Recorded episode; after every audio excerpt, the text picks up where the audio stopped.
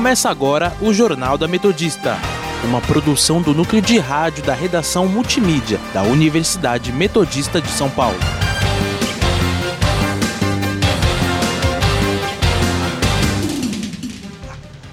Boa tarde, eu sou a Mafê Vieira, agora são 5 horas e está começando o Jornal da Metodista. Aqui comigo hoje está Amanda Caires.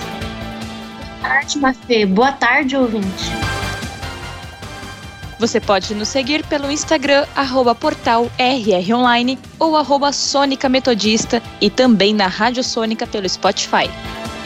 Vamos agora com as principais notícias desta quarta-feira, dia 9 de setembro de 2020.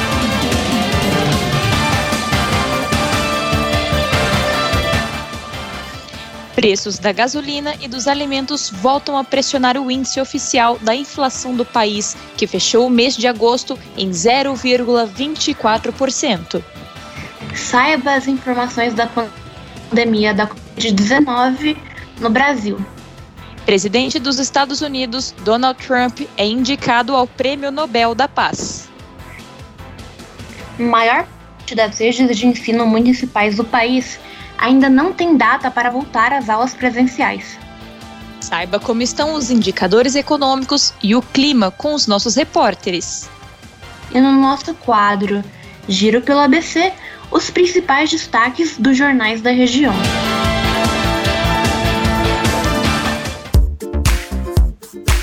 Saúde.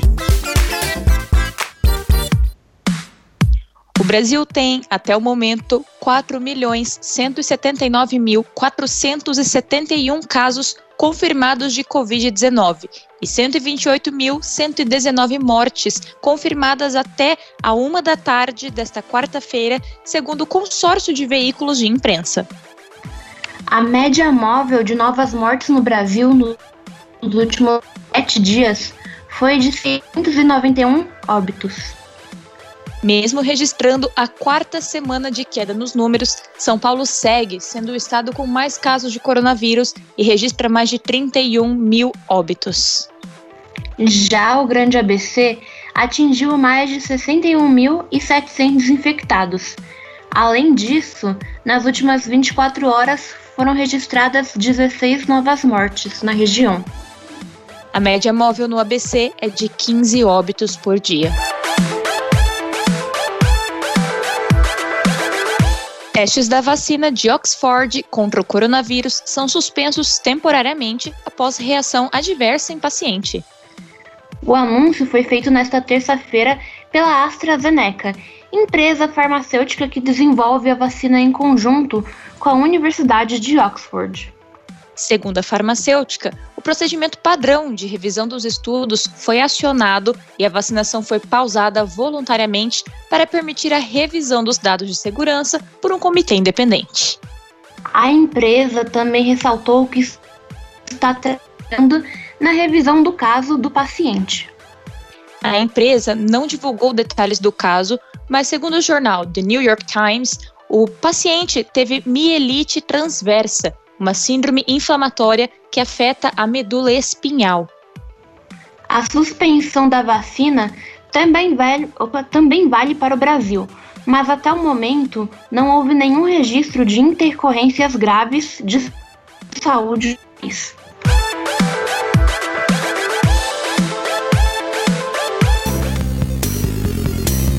Política. Advogados Frederic Wassef, Ana Teresa Basílio e Cristiano Zanin são alvos na nona fase da Lava Jato nesta quarta-feira. O já representou a família Bolsonaro. Basílio representa o governador do Rio de Janeiro, Wilson Witzel, e o advogado Zanin, Zanin atende o ex-presidente Lula. Eles estão sendo alvos de mandados de busca e apreensão na Operação Esquema S, que investiga desvios de pelo menos 150 milhões de reais do Sistema S do Rio de Janeiro por escritórios de advocacia no Rio e em São Paulo. Segundo o Ministério Público Federal, alguns dos pagamentos foram feitos sobre contratos de prestação de serviços falsos, tratação formal sem critérios técnicos como concorrência ou licitação. Bolsonaro, Lula e Witzel não, est não estão sendo investigados nesta operação.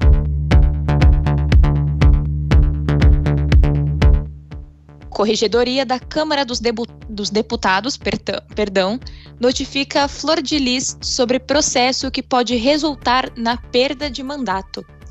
A deputada, acusada de ser a mandante do assassinato do marido, o pastor Anderson do Carmo, recebeu a notificação sobre o processo de quebra de decoro parlamentar.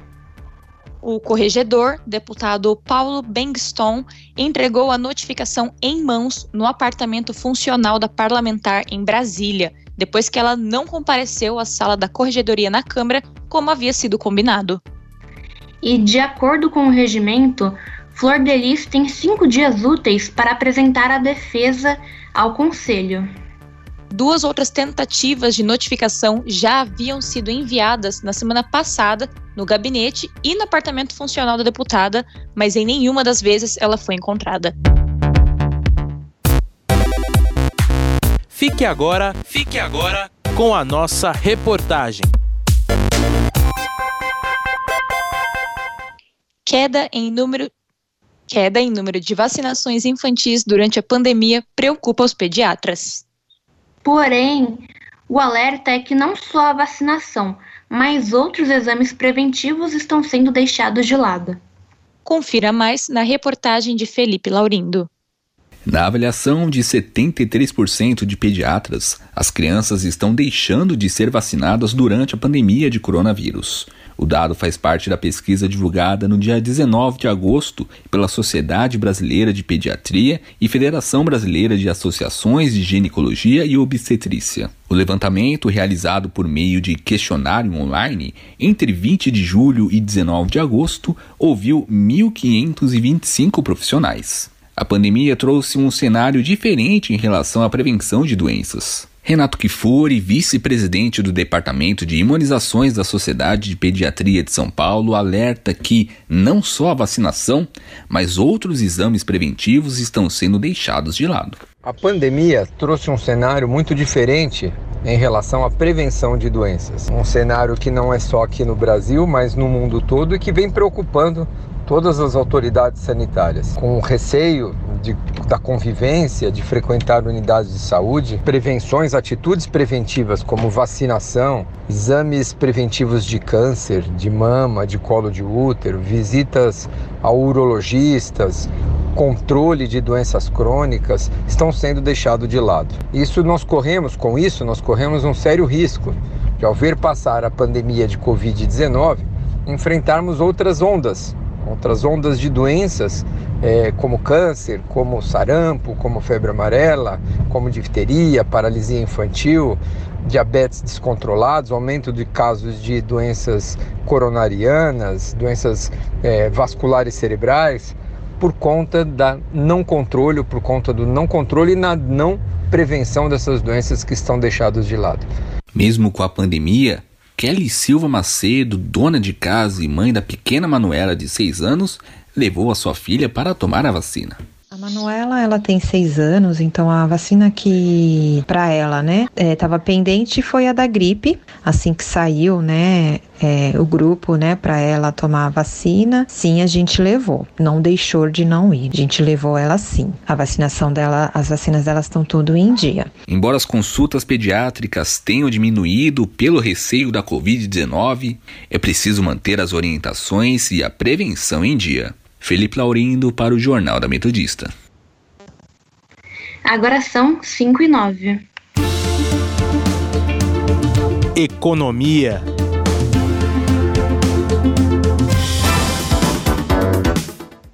Ministro da Economia, Paulo Guedes, diz que reforma administrativa pode garantir economia de 300 bilhões de reais aos cofres públicos em 10 anos. Essa declaração foi feita hoje um evento da faculdade IDP. A reforma administrativa, enviada pelo governo federal ao Congresso na última semana, prevê mudanças na forma como os servidores são contratados, demitidos e promovidos. De acordo com Paulo Guedes, a reforma tem como focos, como foco o aumento da, produtiv da produtividade no setor público e a digi digitalização dos serviços. O ministro ainda avaliou que a reforma deve ser aprovada neste ano e deve ter. E ele também acredita que a reforma está na medida para ser aprovada.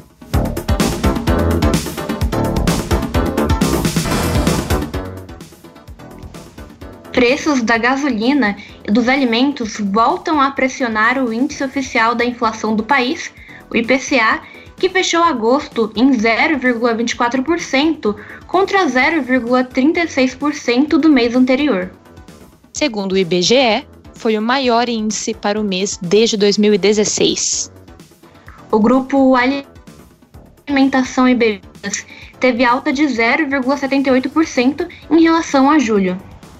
Os alimentos para consumo no domicílio tiveram alta de 1,15%, influenciados principalmente pela elevação nos preços do tomate, que subiu 12,98%, do leite longa-vida, com alta de 4,84%, das frutas, com alta de 3,37%, e das carnes, com alta de 3,33%.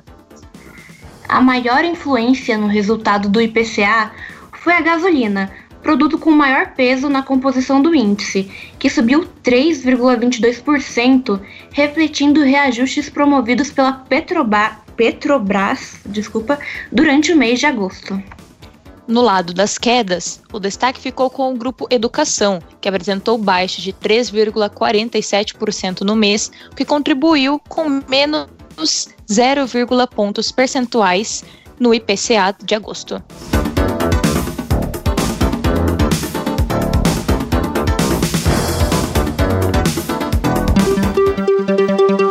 Indicadores econômicos. Saiba como está a situação dos indicadores econômicos com o repórter Miguel Rocha, que está ao vivo e nos traz mais detalhes. Boa tarde, Miguel. Boa tarde, Mafê. Boa tarde, Amanda. E boa tarde para você, ouvinte. O, o Ibovespa abriu hoje em alta, trabalhando ao longo do dia, sempre acima dos 100 mil, dos 100 mil pontos, variando em alta de cerca de 1.200, variando em cerca de alta de 1.200 pontos, mais ou menos 1,28%. O Ibovespa fechou em alta de 101.269 pontos.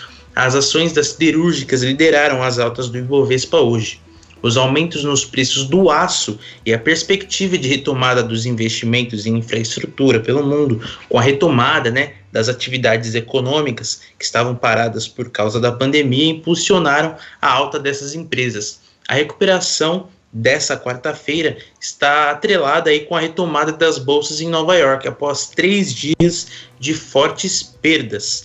É, no cenário interno, a questão fiscal permanece no radar após o governo ceder e manter a desoneração na folha de pagamento de 17 setores da economia até o fim de 2021. Na máxima do índice de hoje, chegou a subir 1,53% na bolsa.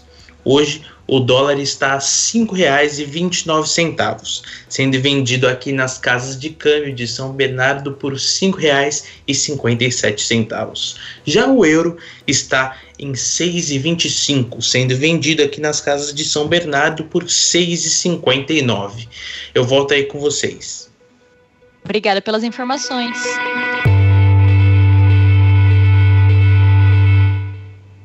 Vamos agora para um rápido intervalo, mas não saia daí porque já voltamos com mais informações.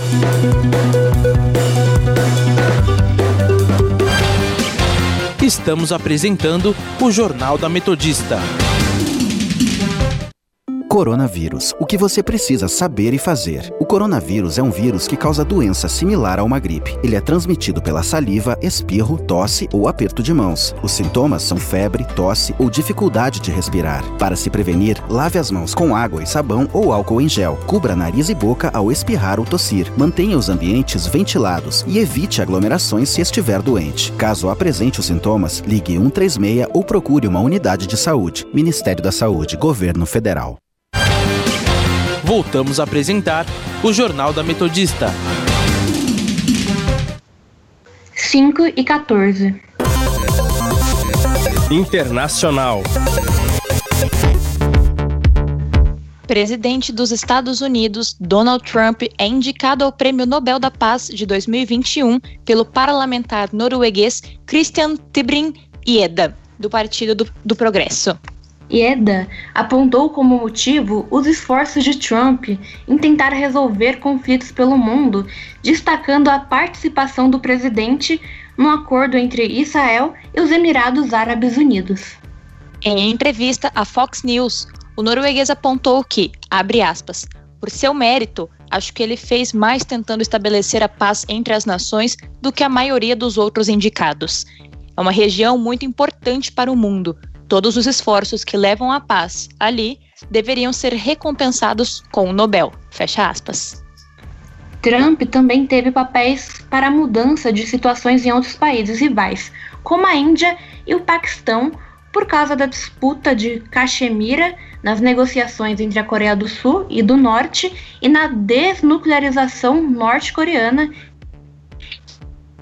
não evoluiu. Essa não é a primeira vez que o parlamentar indica Trump ao prêmio. Em 2018, Ieda indicou o presidente norte-americano pela tentativa de promover uma reconciliação entre as Coreias. O Partido Republicano fez uma indicação pelo mesmo motivo.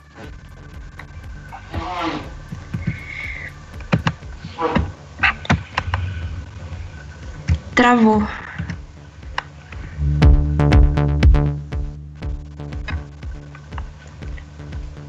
O Prêmio Nobel da Paz de 2020 será anunciado no próximo mês e conta com 318 candidatos. As inscrições se encerram em fevereiro deste ano e, por isso, a indicação de Trump será feita para o prêmio de 2021.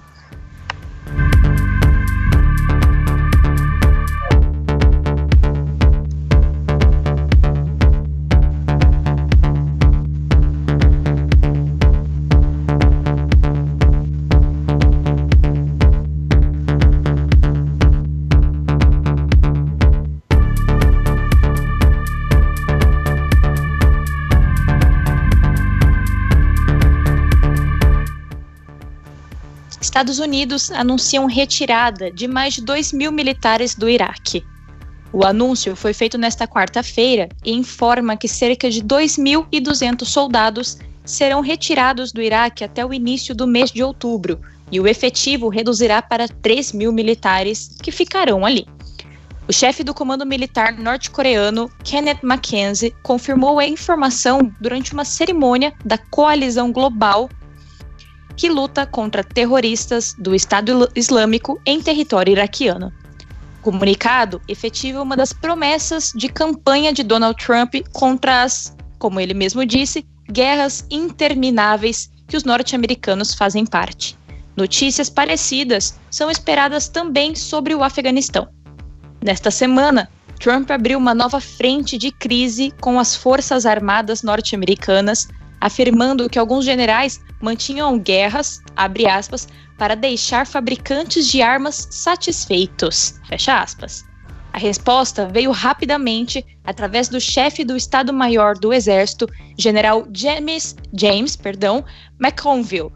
Abre aspas, eu posso garantir ao povo que os principais líderes só recomendam enviar nossas tropas para o combate quando isso é requisitado pela segurança nacional e como último recurso. Levamos muito, muito a sério nossas recomendações. Fecha aspas.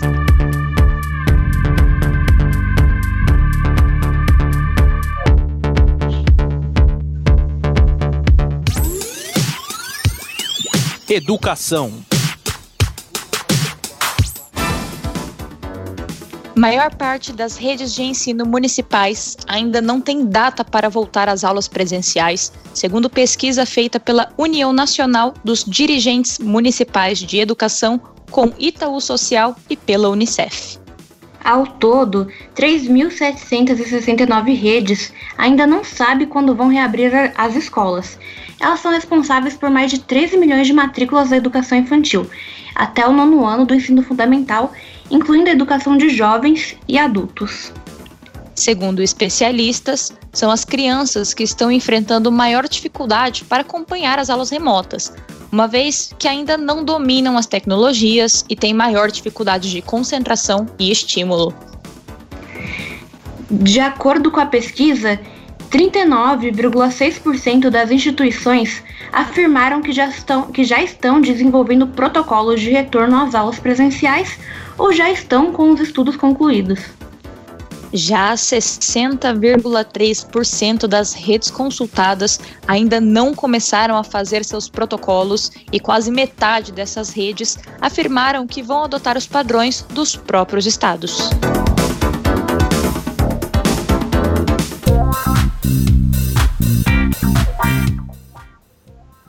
Vamos agora com o nosso quadro Entrevista do Dia, com a repórter Beatriz Mirelli. Durante a pandemia da Covid-19, os cuidados individuais tornaram-se ainda mais importantes, mas a preocupação é redobrada quando alguém depende diretamente de você. Essa é a realidade de muitas pessoas, mas principalmente das mães de recém-nascidos o isolamento social, os centros de saúde sobrecarregados e a escassez de profissionais da saúde que estão escalados apenas para tratar os pacientes com coronavírus são alguns dos elementos que a Unicef, o Fundo das Nações Unidas para a Infância, destacou como sendo as preocupações que perpassam as puérperas nesse momento. Na entrevista de hoje, eu, Beatriz Mirelli, conversei com a psicóloga perinatal Carla Mantovani sobre a saúde mental durante o puerpério e como está a situação para essas mulheres que enfrentam pós-parto simultaneamente à quarentena. Confira agora um trecho da entrevista. Acho que a principal queixa das mães, né, qualquer momento, assim, seja durante a gravidez ou logo no início, é se elas vão dar conta, se vão dar conta de ser mães, se vão manter esses bebês vivos e se elas vão sobreviver a esses bebês também, né? Essa, essa experiência é tão intensa, né? Você gestar e você ter um bebê, ela é tão intensa que ela pode trazer à tona algo que a mulher já estava vivendo há muito tempo e não foi percebida. Não dá para a gente dizer com clareza que a depressão apareceu exclusivamente por conta da gestação ou do nascimento do bebê. Você pode estar falando de uma mulher que já convive com uma depressão e que essa depressão só veio à tona, assim, efetivamente, só foi vista efetivamente é, no pós-parto. Você pode estar falando de uma mulher que tem a, a, um transtorno bipolar que nunca foi olhado, que nunca foi tratado. E aí esses sintomas aparecem porque a intensidade nessa vivência de uma, de uma gestação e do puerpério é muito intensa. O que, que ajuda uma mulher no puerpério, e principalmente uma mulher que, né, diagnosticada com uma depressão puerperal? Rede de apoio. O que, que uma mulher precisa, né? O que, que, é, que é fundamental para uma mulher ficar bem? A rede de apoio, né? E a rede de apoio é alguém que possa oferecer comida, oferecer água, né, ficar com o bebê para que ela possa tomar um bom banho, para que ela possa ir no banheiro e saber que alguém está cuidando minimamente daquele bebê, então enquanto ela está ali, né, se cuidando um pouco, enfim, se a gente está num momento de distanciamento social, cadê essa rede de apoio? Ela não pode ter alguém que minimamente vá cuidar da casa para ela, que vá ofertar comida para ela nesse momento. Essa foi a psicóloga perinatal Carla Mantovani falando sobre a saúde mental de puérperas e como é o processo de enfrentar o pós-parto simultaneamente ao isolamento social. Para conferir essa entrevista na íntegra, basta acessar a Rádio Sônica no Spotify. Eu sou a Beatriz Mirelli e até a próxima, ouvinte.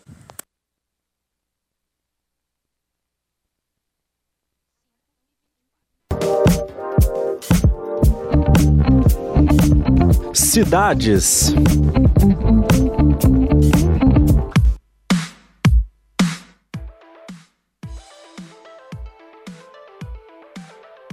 do Estado que estabelece as diretrizes de flexibilização da quarentena. Os números da pandemia causada pelo coronavírus na região aumentaram consideravelmente nas duas últimas semanas, o que pode deixar a região na fase laranja na próxima atualização do governo, marcada para sexta-feira. Os problemas enfrentados pela região são o número de internações e o de mortes. Nos últimos 14 dias, foram 1.699 novas internações, segundo dados do Estado, o que resulta em uma média de 60 internações a cada 100 grupos de a cada grupo de 100 mil habitantes. Além disso, 185 pessoas faleceram no período, ou seja, foram uma média de 6,5 mortes a cada 100 mil habitantes. De acordo com o governo estadual, dois dos principais indicadores para uma região se manter na fase amarela ter mais do que 40 internações e 5 óbitos a cada grupo de 100 mil habitantes. Uma possível regressão para a fase laranja pode impactar diretamente a economia, já que não permite a abertura de alguns tipos de atividades e limita o funcionamento e capacidade de atendimento de estabelecimentos comerciais. Outro impacto causado seria no retorno presencial das aulas, porque uma região, para que uma região possa voltar a ter aulas presenciais, é necessário 28 dias seguidos na fase amarela.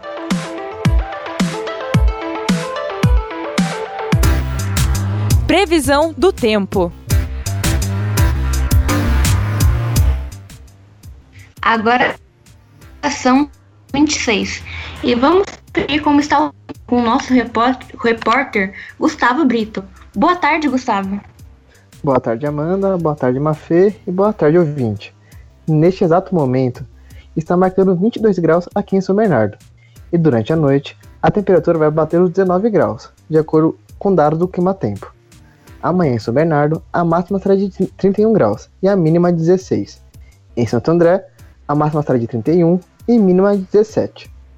Já em São Caetano, a máxima será de 32 e mínima 19 e não há previsão de chuva para nenhuma cidade da, do ABC. Gustavo Brito, para o Jornal da Metodista. Obrigada pelas informações, Gustavo.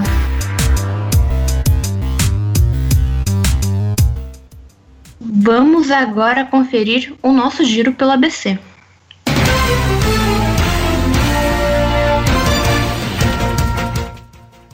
Diário do Grande ABC, Testes mostram que Coronavac tem taxa de eficiência de 98% na imunização de idosos, diz Dória. Repórter Diário. Hospital Vital fecha as portas em Mauá e demite 250 funcionários. ABC do ABC. Ribeirão Pires realiza manutenção na Avenida Humberto de Campos. Rude Ramos Online Empresa desiste de fechar e Parque Cidade da Criança volta a funcionar em São Bernardo.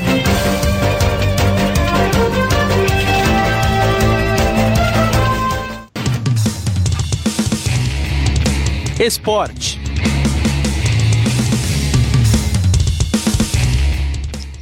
Hoje será a nona rodada do Campeonato Brasileirão, com seis jogos da Série A. Às cinco e meia da tarde, o time Atlético Paranaense joga contra o Botafogo. Às seis da tarde, você vai poder acompanhar o Fortaleza contra o Sport e o Goiás contra o Coritiba. Já às seis e meia da tarde, São Paulo joga contra o Bragantino. Para finalizar o dia, Fluminense vai jogar contra o Flamengo e Santos contra o Atlético de Minas, de Minas Gerais. E esses dois últimos jogos vão começar às nove e meia da noite.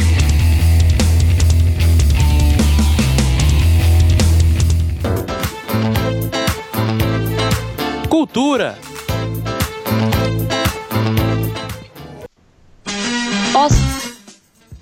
Oscar vai exigir mais diversidade na indicação de melhor filme a partir de 2024.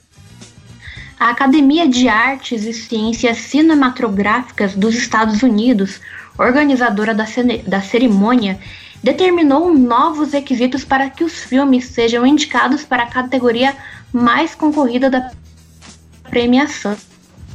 Qualquer produção que queira concorrer ao Oscar de melhor filme deve cumprir, no mínimo, dois dos quatro critérios colocados, enquanto as outras categorias seguem com os requisitos atuais. Dentre os novos critérios estão ter protagonistas ou coadjuvantes representados por minorias, como negros ou latinos, e ter um número determinado de pessoas de grupo pouco representados, como mulheres ou pessoas com deficiências em cargos de liderança. As medidas são parte de um plano para que haja maior diversidade e representatividade na indústria do cinema.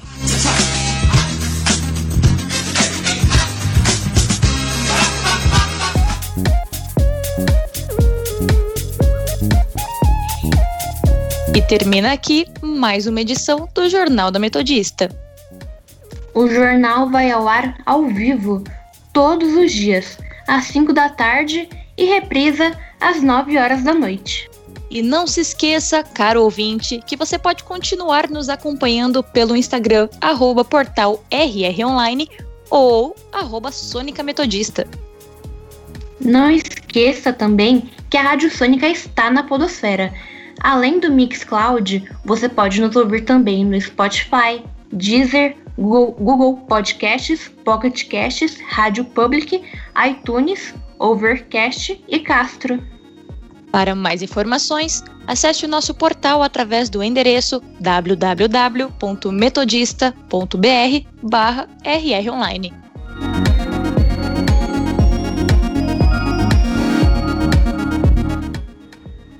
O Jornal da Metodista teve os trabalhos técnicos de Léo Engelman. Participação dos repórteres Gustavo Brito, Beatriz Mirelli e Miguel Rocha. Apresentação de Mafê Vieira e Amanda Caires. Continua ouvindo a nossa programação e até amanhã.